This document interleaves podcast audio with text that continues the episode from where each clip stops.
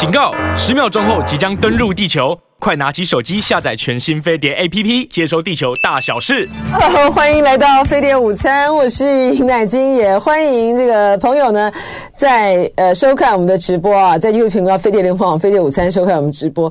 那个陈大勇说，乃菁不要再玩手机了，跟观众聊聊天吧。好，我刚刚也是在看最新的这个新闻啊。呃，待会儿呢，我们第二段的时候呢，十二点二十分的时候呢，会连线。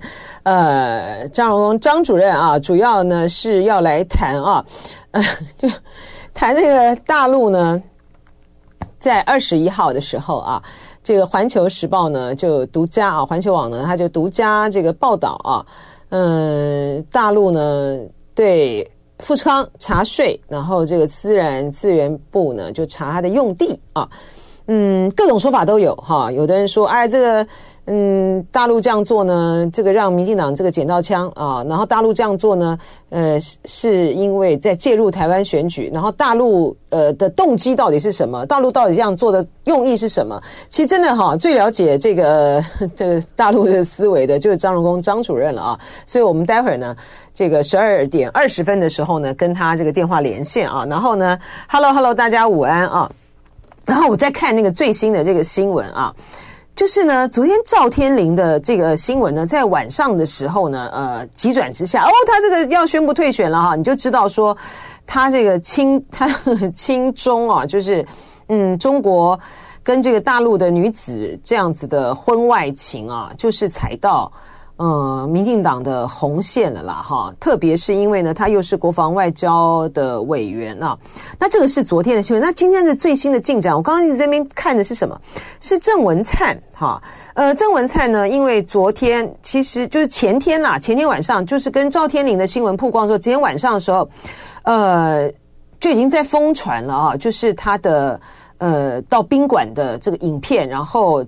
先，他那个他那个影片的那个过，他几张的影片是这样子哈，就是先是有一个呃，看起来因为是在晚上拍的嘛哈，在晚上拍的，所以说呢，就是夜视的啊，在车子就下车的时候呢，他跟他跟一个女士这样子呃熊抱哈，然后呢，后来呢，这几张呢就是个连续性的连续性的。呃，影像啊，就是他跟一个女，一个类似很像郑文灿的人啊，跟一个女子呢，就是到这个呃宾馆呢，这饭饭店呢，就开房间，然后就进去这个房间，是有这样子两部分的这个影片。那郑文灿呢，今天呢，他提告了哈，他在他的脸书里面呢，严正提出三点哈，他说第一个，这个网络影片呢是移花接木，他说他自己不是影中人啊。影射该片的该影片的目的是为了影射，已经透过律师提告哈。然后他说呢，这个影像呢老旧模糊，透过片段剪接移花接木，目的性很清楚啊。他要对侧翼粉砖提告，追查影像来源，还原真相。那他就说，我刚刚跟大家解释了，解释了嘛哈，有四段啊，前面是。前面是影像吗？前面是影片，我待会再回头看一下哈。他说四段不同时间的影像剪接而成，各段画面时间不连续，不断穿着不同，更从短袖变成长袖，而后续散布的照片也是昏暗模糊，无法识别拍摄脉络，其目的。一样是为了扩大影射效果，哈，说这个四段影像有诸多的不合理，目的只有一个，就是要制造看图说故事的效果。其中关键的一段影像刻意遮蔽时间，仔细核对走入饭店房房间的影中人，可以从各种特征发现明显与我不同，我不是影中人，真的哦，哈，我看我刚刚为什么这样仔细看哈，就在说，就在说呢，呃，就是说，因为呢，他讲到说。前面穿短袖，后面穿长袖，真的，如果不是他讲，我还没注意呢。我就回头去看，哎，是不是前面穿短袖，后面穿长？哦，是，好。那你说穿短，前面穿短袖，后面穿长袖，就走到房间去了穿长袖，是不是就表示他是一个四段就故意这样子剪接，根本就不是同样的一个人，不是不是同一个人，能不能够证明不是同一个人呢？不不是嘛？那只能够证明不同天嘛，不是吗？就是说。最多最多哈，弟弟到底是不是他这本人？当然要要要要印证了哈。但是呢，你说因为前面穿短袖，后面穿长袖，所以就不是同一个人，那就未必啦。因为他你可能是不同天嘛哈。第三个就是说，他说要从各种不同的特征来去比对他，我觉得很好嘛哈。就是嗯，昨天哈，就是有本来就是在就是警察是学剑士的啊，就林国春。那个呃，新北市的也是国民党这个立委参选人啊，他第一时间就跳出来说，他说啊，就以他这个学剑士的经验，他初步看哈是没有剪接啦哈，因为是连续的，就特别是进饭店那个是连续的啊。他说很可以啊，他说欢迎啊，他说现在呢就也可以把这个东西。让国民党国民党就送到这个呃 FBI 啊，到美国去呢来鉴识嘛，看看 看看有没有，看看有没有到底是不是郑文灿，到底是不是这个剪接的剪接的这个结果啊？那郑文灿呢，今天采取这个告的动作，我觉得他也是不得不告了啊。那但是呢，告会有结果吗？不会有结果的哈，就在选前的时候，这个都不会有有有结果的啊。那个呃，马文君。把那个呃录音，把那个录音带啊，录音档哈，就是那应该是在浅见的案的这个过程里面，那个担任翻译的那个小强，可能是那个池顾问呢让他去录的啊，就是那个东西流出来的那个音档，他已经交给他也交给调查局啦。然后这也都没下文啊，在选前也都不会有下文的啊。那郑文灿呢，他现在呢就是要全，他现在只有一条路了啦，就是呢全力的辅选，希望这个赖清德呢，就是真的能够真赖清德呢能够当选啊，那民进党呢才有本本事跟办法哈，这个呃就是全力一把抓啦，剪掉一提啦，那这个事情呢就会不了了之了啊。那昨天的这个影像呢，露出来之后，因为当初呢揭发，呃，郑文灿跟梁文杰，好到澳门的，到澳门的这件事情是邱毅嘛？那所以很多人呢就问这个邱毅呢，这到底是不是影像，是不是真的？那邱毅也很妙啊，他就是在他的呃脸书里的粉砖里面呢，他就讲说，诶，昨很多人讲说。很多人问我是真的是假的，他当然是真的。好，郑文灿信号淤塞，不是新闻。我二零一一年就曾揭发他和梁文杰去澳门玩乐，接受赌业大亨陈英柱的接待。他们两人明知我说为真，却还到台北地院告我，结果弄得陈英柱呢亲自上法庭作证。哎，对不起，跑掉了。当庭呢供出这两人确实到澳门接受招待。还吸女出游，女女子哈，吸女出游一晚上就花费一百多万港元。现在当年影片曝光，证明郑文灿不仅吸女出场，还到饭店开房。只不过该女从进房间到离开，后面就就就不要讲了，就是那是在调侃他的啦，好，在调侃他的啊。他说一天内出现两天丑闻，因为赵天麟嘛哈，就看赖清德怎么处理了啊。所以就就变成是这样子啦，哈，就说那今天这个呃郑文灿告哈告侧翼粉专，那影片呢当然就是要要去要去查喽，到底是真的还是剪接了？但是会有结果吗？会去查吗？不会的，哈，哈，所以这就不会有动作了啊。但他也非告不可。然后嗯，就是所有的事情都这样子了，哈，嗯。你这个呃，郑文灿呢？你身为你现在呢，身为这个行政院这个副院长哈，你过去呢曾经发生过的这个事情，我觉得大家用想的就知道哈。就说你到澳门的赌场去，好，你跟梁文杰到澳门赌场去，假设哈这个录影带，假设这个录影带是真的话，哇，谁呀？谁有这个呃本事能够藏这个录影带藏这么多久？你到了澳门的赌场去，那那个领带会就是落到谁的手上？澳门是谁的？好，就那就中国大陆就又就握有你的把柄嘛啊！就是从这个台湾的这个角度来讲呢，当然最好是不要是真的。嗯，你有握有这样子的把柄，在这个中共的这个手上。这很严重的一件事情哎，这是非常严重的一件事情哎。那如果说是真的呢？那那你不就是任人宰割了吗？你看看这个、赵天麟的这个下场，民进党对于对于政治对于他们的他们党的这个政治人物啊，从政的人物，有婚外情啊，有外遇这个东西的容忍度是很高的。可是呢，赵天麟呢，就因为呢，他结交的是一个中国女子，好，所以你看，很快就被逼着这个要退选了啊。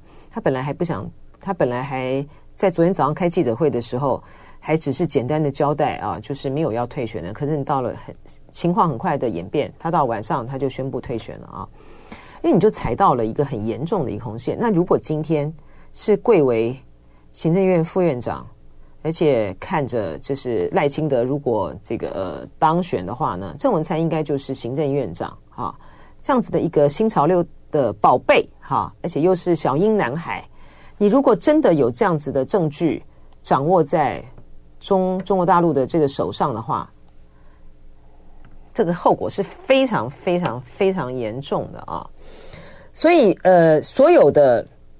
这些的这个呃政治人物也好，商人也好，哈，或是在这边两岸之中穿梭来穿梭去的，我们都听到很多的传言呐，哈。但是呢，传言这种事情呢，这种呢，就是你自己心知肚明，有就是有，没有就是没有，哈。那嗯，你如果在明知有的情形之下，你还做出一些很不理智的呵呵 这个的决定的话呢，那真的就是我刚刚就在查这个呃。赵天麟，赵，我记得他是外读会的嘛，哈，所以我就到外读会的这个网站上去看。然后呢，诶，外读会里面呢，就有一个是郭背红哦，大家知道，呃，郭背红在美国曾经当担任过台独联盟的这个主席啊，然后呃，他后来又当那个民事董事长，现在是那个喜乐岛呃联盟的创创办人。那他是很独的嘛，他这次跟赖赵天麟呢是同选区要参选。他说呢，郭背红说赵天麟的助理。安排外遇中国女来台隔年改入国防外交委员会，因素调查。好，所以他是这样，所以说是那个真的是那个那个大陆的那个女子真的不不单纯吗？好，我们现在呢就连线呢张荣恭张主任，主任你好。啊，你好，来见好，各位是听众大家好。是这个主任呢，这个最了解呃大陆的这个思维了哈。您怎么看？您怎么看？呃，大陆。呃，调查就查税啊，查富士康的税，然后自然资源部呢还要查这个呃富士康的用地的使用情况。为什么大陆在有这样的动作？当然，按照大陆，不管是官方啊，或者是学者，一定会说查税啊，还有查地，都是对于商业经营的一种合法的检查嘛，哈。嗯嗯嗯。但是。因为郭台铭他现在正在准备参选，所以大家势必会联想到说啊，这是不是跟大陆对台湾选举的态度有关？嗯，这很自然嘛。嗯，那我们马上就可以看到这个赖清德就马上表态，这个 这个这个声援郭台铭啊，好像是这个哎，这个是民进党就喜欢运用这种。情况来这个给自己加分嘛？哦，嗯，嗯，那我们也看到媒体马上就评论说：“哎呀，这个大陆要小心啊！这个做这种事情的话，在台湾会有反效果嘛？”哦，嗯，然后就马上就举例啊，像这个公元两千年朱镕基警告台独啊，结果反而陈水扁当选，这种其实这种意见在台湾一直都存在，而且好像观感还蛮强的啊。嗯，可是就是说。如果大陆因为郭台铭的选举而采取对红海的一些动作，嗯，那么我们恐怕就必须要联想到这个动作。二十二号建筑大陆的官方媒体，那现在二十一号决定发布，可是就是两天之前的十九号，美国就宣布让赖佩霞来郭郭台铭的副手这个退出美国籍嘛。嗯，按照美国官方的资料，退出美国籍的时间是三个月到六个月。那为什么三十五天就同意？而且郭台铭当时选择赖佩霞说，看他是相当有信心，赖佩霞这个退籍会成功的，而且会很快的。嗯，果然是很快。那也就是说，这个情况恐怕中中国大陆跟美国的动作要连起来看。嗯，如果大陆认为美国采取这么明显的动作对台湾的选举表态，那么大陆为什么会这个没有动作就竟让美国好像这个用很特殊的动作来这个对待郭台铭的事情？所以就是说。啊、对台湾来讲，可能会很多舆论会认为，美国支持谁对谁有利嘛？啊，大陆如果支持谁或反对谁，它会产生一种反效果。嗯，可是我觉得啊，是不是大陆处理红海，是不是会产生反效果？不是中共的考虑重点，它的重点是认为，如果美国。让戴佩霞这么快速的退级的话，那为什么大陆不能够针对郭台铭的在大陆的商业行为采取检查的动作？包括很可能某些土地是，比如说是员工的宿舍的登记上是这种用途，那会不会拿来做其他的用途？我不知道。不，我觉得啦，就是舆论的观感常常会认为说啊，大陆的这个，比如。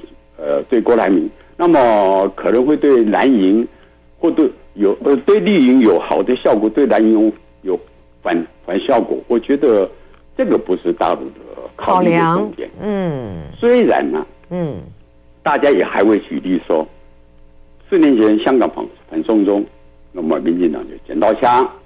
可是如果这样看的话，那我问大家，那去年八月。大陆围台军援那么大规模，两个多月之后就九合一选举了，那结果民进党有捡到枪吗？结果是捡到手榴弹了。嗯，那么选举的结果反而是民众怕民进党的政策会引起两岸冲突嘛？哈，嗯，同样的这种概念，就是说很多人也会举例啊，我觉得很常见。啊，九六年大陆受导弹，嗯，所以。促使大陆不喜欢在李登辉当选。那两千年朱镕基的严厉的警告，包括两千年一月，大陆还发布第二份的对台白皮书啊。欸、我 我忘了、欸，真的啊，对对对，两千年一月份有发表这个第二份对台白皮书，我已经忘了这件事了。啊，所以说这有利，真的有利于陈水扁吗？我觉得大陆的考量重点一定不是这样。你说当时李登以李登辉的这个声望啊。他可谓从容到极点的，没错、啊，一定会一定会当选，一定会一定会当选的啦。因为想，对，那你陈水扁就算大陆就算认陈水扁捡到枪，陈水扁选票还不到百分之四十啊！不是因为大陆的这个朱镕基的警告。害让陈水扁当选，那是因为连宋分裂的关系呀、啊。而且哈，我觉得这个就说大家拿这个呃，就是拿郭台铭的这个事情呢，来跟不管是九六年啊，或者是说呃两千年的，是完全不成比例耶。就说，我就郭董郭董的呃联署参选啊的这个事情，嗯，你从各个角度上面来讲哈，就说无论如何。呃，陈水扁他当时是这个民进党的这个候候选人嘛啊，那可是郭台铭他现在到目前为止，他也只是在联署的路上而已嘛，哈，就说呃，然后呢，这个这个大陆呢要花那么大的力气呢，就只是说我这是要这样子，然后来去来去介入啊，来去当然是有介入了，当然不是说他。呃，没有这个大陆这个动作，不是说他没有介入台湾的这个选举，而是说这会造成那种反效果，反效果到足以是怎样，足以让这个郭台铭呃势如破竹，不但是呃连署呢嗯大增，而且他的民调支持度现在就冲高到在野里面的第一名吗？没有嘛，不会嘛，所以我觉得拿拿两千年的那个朱镕基的例子来跟这个呃来跟郭台铭。这个类比呢，我觉得是第一个就是很大的错误。对啊，是应该是这样子嘛，不是吗？好，来，对不起，来，请继续。这我确实是，我讲的是事实啊。而且那个那时候，当时我们都在两千年的这个总统大选的时候，我在跑新闻，主任那时候就是就是就是陆委会的，呃，就是陆工会的主，哎，陆委会的主任嘛，是？没有，就是那时候我我我我我还在中央社。我还是在中央社的，哦，你还在中央社，常务副总编辑，大陆新闻部主任。可是我那时候非常的清楚，我们在跑新闻嘛，然后呢，每一天虽然说这个选前十天呢已经是这个封关民调了啊，但是呢，这个朱镕基那个讲话出来之后，其实其实连连连战哈连先他的民调呢是有稍微提高的哈，只是呢这三个人连送连送。还有扁这三个人的民调呢，就还是很纠缠，就是很麻花。所以等到那个呃，等到选前的时候，因为选前大家都大家的民调都都不知道这个民调的状况是如何嘛啊的情形之下，其实一个最比较缺乏魅力的这个呃总统候选人就连战，他就很容易被弃。而且呢，我自己是中国时报的哈，我记得太清楚了，我们自己的报社的民调。在那个选前的时候是连战赢的，然后呢，那时候于先生，这个于建中先生呢，他的意思是说，我觉得于先生真的是，于先生真的是非常的有真知灼见。他的意思是，虽然呢，报社的民调呢是这个连战领先，但是我就讲就是麻花嘛，但是呢，他看这个呃状况呢，他觉得呢。嗯，这个连战当选的几率呢不大，所以呢，您还记得那时候这个陈水扁在选前的时候，他有发表一篇对于两岸关系的一个很重要的谈话，他就叫这个呃，我们诶，当时就是王明义嘛，他就叫那个呃，他跑这个两岸新闻，他就叫他要仔细的听，然后就是我们有很完整的这个报道，我印象太深了，所以你怎么能够说这个朱镕基的这个讲话？是促成这个连战当选，他就是分裂嘛。没错，对啊，那是连荣而且哈，我们现在就说我们在台湾常常看一个事情，然后呃反映一个事情，这个很直观的这种反应嘛哈。嗯。但是就说，因为台湾面对的是中国大陆，嗯，台湾如果要打仗，那当然是跟大陆打呀。嗯，台湾如果要谈判。那对手还是大陆嘛？啊，嗯，所以我们也必须要了解大陆的思维。那他的思考方式，我相信南京在新闻界这么久了，你常常会听到大陆共产党讲一句话，叫做“总结经验”，对，总结经验，就是说他看整个两岸关系的历程，他有他自己的认识。这种认识，我应该这样讲吧。共产党员每一个人都是这个辩证唯物论者，他们都熟读过毛泽东的实践论，就是对一个事物呢，从感性的认识是经过实践才有理性的认识，然后才能产生理论，才有行动。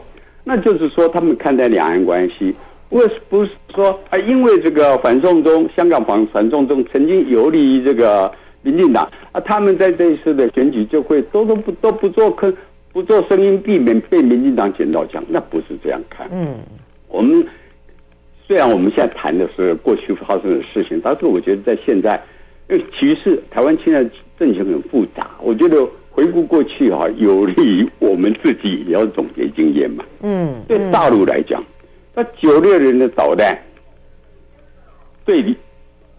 打出了李登辉的统派立场，我常常在很多地方这样讲。嗯嗯，那打出了李登辉的统派立场，那时候南京在跑新闻，对他的就职演说，那李登辉国家统一，对，而且李登辉的就职演说是讲这个，就是讲中华民族的伟大复兴，类似像这样子。二十一世纪是中国人的世纪，耶，对，有 有道理。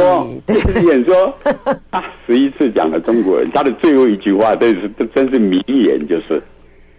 我相信到二十一世纪，两岸中国人必将完成国家统一的历史大业。对对对，没错没错。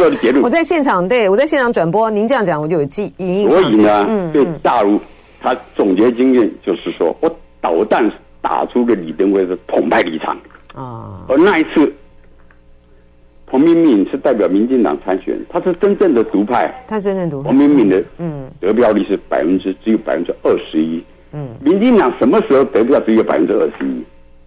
那些老百姓才会发现说，我投了那么彭明敏，战争就会打出来的。那李登辉全程主张国家统一，投李登辉反而比较安全。所以大陆的结论不是我导弹打出了李登辉，我不喜欢的李登辉当选，是我打出了李登辉的统派立场。哦、了解。嗯、你同样的，两千年一月的白皮书跟朱镕基三月对这个台独的警告，是下出了陈水扁的四不一没有啊。嗯嗯。所以这个大陆这个这个他们对这种辩证唯物论的这种深层的在这个思考里面。他的想法跟台湾不一样，所以如果说，嗯，因为大陆去查红海的税跟地的问题，富士康，嗯，是啊，富士康，对，是因为要这个对这个因为要对付郭台铭的话，如果是这样，那么就不会仅止于如此。现在大家都知道的，到那个明年的一月十二号是大陆对台湾的贸易壁垒调查要公布。那我觉得啊，恐怕不会等到一月十二号，因为呢，要对台湾社会产生影响，必然是要有一个发酵期嘛。嗯，那到选前一天发酵发下去不够，那么我们可以这样说，四年前的香港反送中对台湾老百姓来讲，他其实不是切身利害，他是观感。我们站在台湾看香港，那可能会很多人就很不舒服。然后民进党运用的话啊，民进党说的有道理，我就继续投蔡英文。但是他没有影响到台湾人民的安危问题呀。嗯。可是去年八月的军事演习，它是直接影响到台湾民众的安危，思考的态度就不一样。嗯。你同样的，如果大陆对台湾的贸易壁垒调查到了一月，他要提前十二号之前是先公布，继续透过呃电话连线来请教两岸问题的专家啊，就我很习惯称他这个主任啊，张荣恭张主任。主任，您刚才讲说，呃，大陆对台湾的贸易壁垒调查，它现在虽然那个延后那个期限啊，到这个一月十二号，就是台湾的呃投票日的前一天，您说因为要让这个发酵，你您的研判是应该会提前，对不对？会提前一些时候嘛？嗯嗯。本来他是应该今年的十月十二号要公布调查的结果，那么他最早在宣布调查的时候就有说必要时得延到明，可以延到明年的一月十二号。对。那么今年果然十月十二号没有公布，因为台湾的政情还不清楚，我们现在谁都不知道这个、哦、这个这个各各组他们那个合同配合的情况嘛，对不对？对。啊。那如果明年十月十二号刚啊一月十二号刚好要投票的前一天，他应该会再稍微提前把这个结果公布出来。现在调查的事项是多达两千零九项。嗯嗯嗯。我们要知道啊，这里头基本上都是大陆对台湾让利嘛。嗯。那么大陆为什么对台湾让利？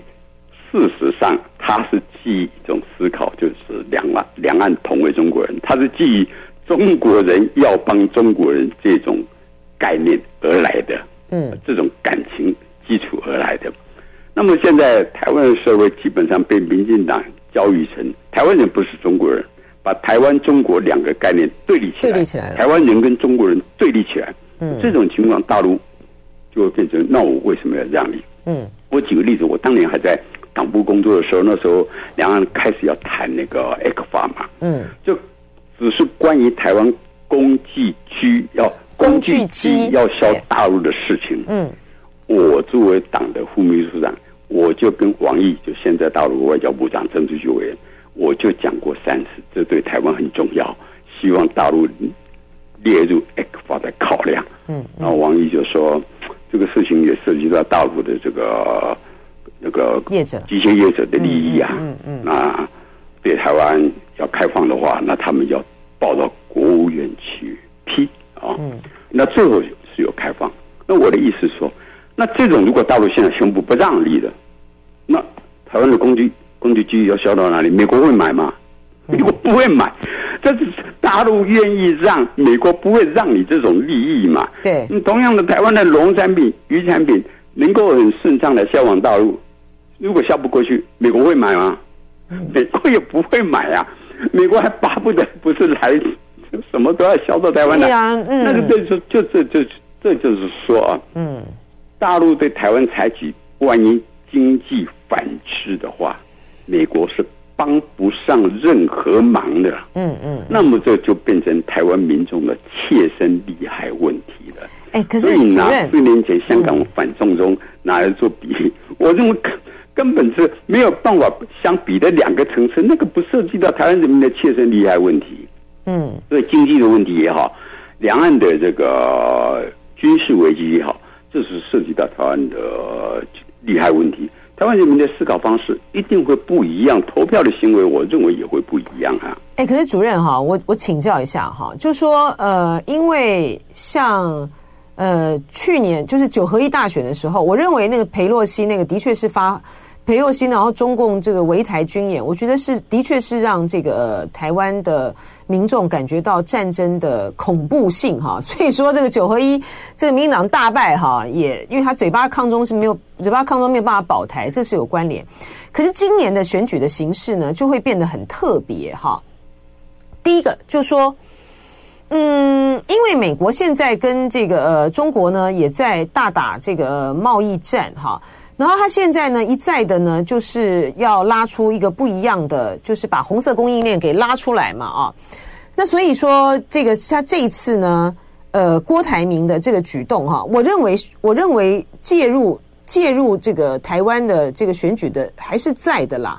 主任刚才讲的说，诶，美国也介入啊，美国真的不知道是基于什么样的老。理由和考量，就说那么快的就批准了这个赖佩霞，所以中国大陆呢这样子出手呢去查这个富士康，这个意思是要告诉这个富士康是怎样？是这个意思是说你在你在中国大陆做生意，你在中国大陆你过去享尽了所有的这个政策上的好处，谁才是老大？是这个意思吗？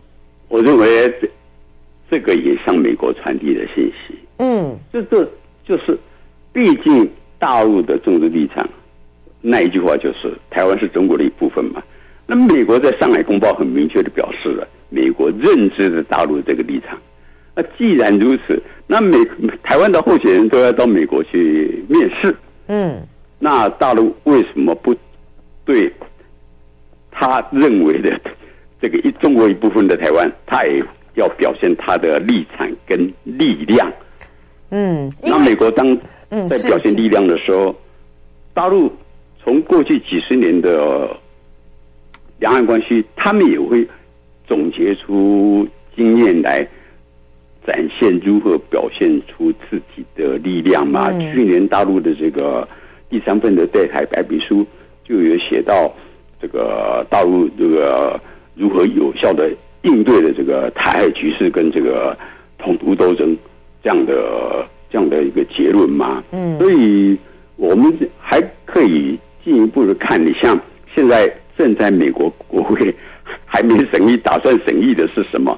美国有个一揽子的对那个乌克兰、对以色列跟对台湾的军事援助，对，这个大家你想想看，乌克兰跟以色列现现在是在打仗啊，那美国是怎么想台湾的？台湾的对这个三个地方的援助是包括了台湾，美国是怎么想明年的台湾局势？那这种情形啊，我觉得台湾的社会真的要很深层的思考。大概过去马英九时代的时候，我们不会听过美国这几年就这几年才出现的声音是什么？把台湾打造成毒蝎，打造成这个豪猪。打造成刺猬，这好像都是动物啊！嗯，啊，打造成这个军火库，打造成军事堡垒，还有要求这个全民皆兵，还有希望这个台湾人手一枪，派出所要这个配置刺针飞弹，然后要台湾准备打巷战、打城市城镇战。这种声音过去在马英九执政时代，大家绝对没有听过。这是准，这就是准备打，叫台湾准备打仗。嗯，然后现在一揽子的这个军事援助，乌克兰、以色列，这就台湾呐。是，那台湾应该变成这个状态嘛？嗯，我觉得这个，而且我刚才讲的那那那些那些情况，都不是一般的这个随便的学者放或者媒体放话，是那种贵为成为国防部长，贵为美贵为美国的。国安顾问这样的人讲出来的话，嗯、嗯，所以他们究竟希望台湾在亚太地区去扮演什么角色？很清楚，就是你要对抗大陆。但是对抗大陆，为什么美国要不断的叫你告诉台湾说他不支持台独？就是美国需要一个对抗大陆的台湾，但是你不要搞法理台独，你搞法理台独，战争就打起来，打起来美国就会被拖下水。所以你只能对抗大陆，但是你不要宣布法理台独，免得大陆打起来。嗯嗯。那为什么蔡英文他那个新两国论？为什么他民民进党现在有力量啊？他去推动这个修宪、修改宪法就好了，修改两岸关系条例就好了，然后展现决心，不是把这个国与国。这个入宪入法嘛，为什么不能做这种法律台独？嗯、美国不支持台独，因为你搞这种法律台独，两岸就打起来了嘛。但是问题是，美国还是要台湾对抗大陆，这种对抗让台湾处在随时会发生战争的境地。是这个主任，我就是我们在顺着这个呃。之前的您的那个推推演哈，再再请教一个，就是我刚刚讲到说，美国现在要拉开一个这个红色供应链哈，然后呃，他现在呢呃，对于呃，就查这个富士康哈，第一个他要展现的那个实力呢，就是说。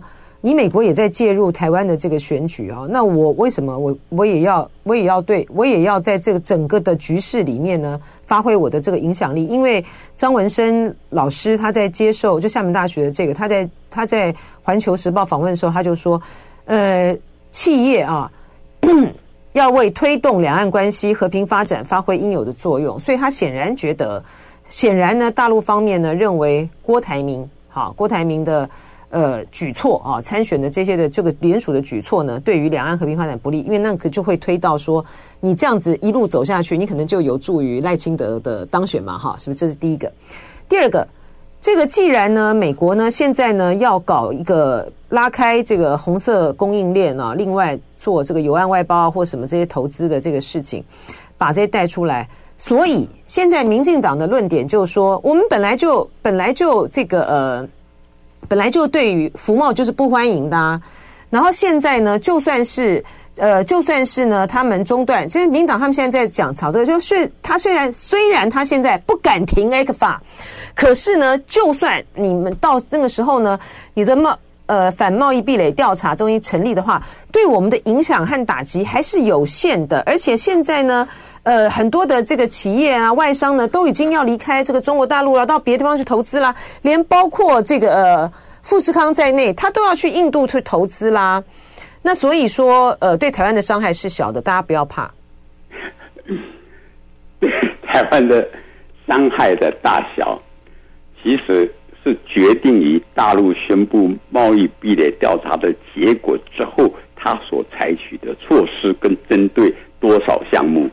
如果大陆两百两两千五百零九项，那大陆只只宣布制裁二十五项，那当然会小啊。可是两百五十项又不一样，如果两千五百项全部都制裁，那这影响就肯定很大。我们以 ECFA 来讲，ECFA 对台湾来讲，每人节节税大概就是八九亿不到十亿的这个这这个美金嘛啊。嗯，对。可是我们要知道，这省下的钱没有了。不是只有这十亿八九亿没有，而是背后带动的是好几百亿的贸易额啊！